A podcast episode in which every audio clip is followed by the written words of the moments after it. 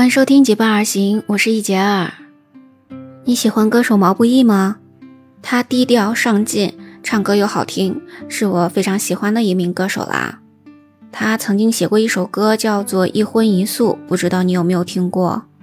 据说他当时在参加比赛唱这首歌的时候，有一位日本的嘉宾都没有听懂他唱的歌词，但是呢。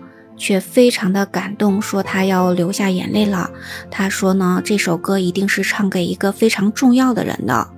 那后来呢，毛不易就说呢，这首歌是他写给他的妈妈的，因为在他十七岁那年，他的妈妈得了癌症去世了。但是呢，在他最后回家跟妈妈见面的时候，妈妈还记得说，他每次回家都要吃一荤一素。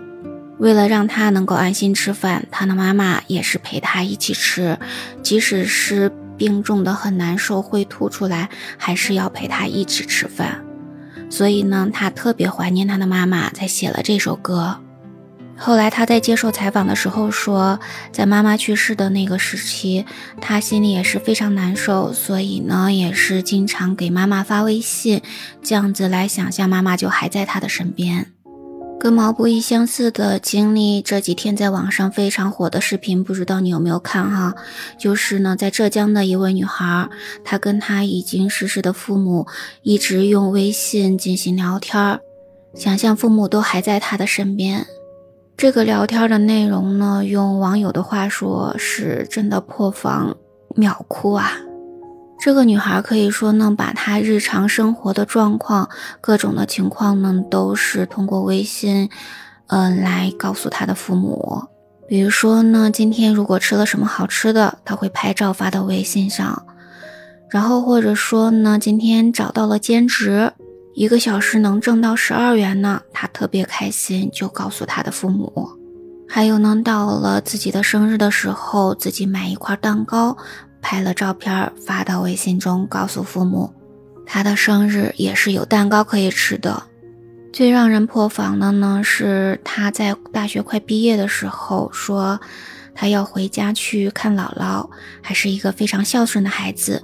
回家呢是第一件事就是先陪姥姥聊天儿，然后呢，他告诉他的爸爸妈妈说，他可能以后都不会结婚了，因为真的是很难的，他不想将就。但是呢，也没有信心去融入到一个新的家庭。换句话说呢，她最担心的就是她如果在婆家受了委屈，也没有娘家可以回。看到这里，我鼻子一酸，真的是差点流出眼泪来了。这个小姑娘真的是承受了多少的心酸啊！她还说到了一件让她感动的事情。就是她找到了工作了之后呢，有一天她打车遇到了一个司机叔叔。这位司机叔叔呢，长得跟他的爸爸很像。关键是呢，这位司机叔叔就像他的爸爸一样，在他的身边唠叨说呢：“小姑娘家不要太辛苦了，要照顾好自己，活得开心才最重要。”就这样一路絮絮叨叨的，让他感觉到非常亲切，感觉到就像爸爸在身边唠叨一样。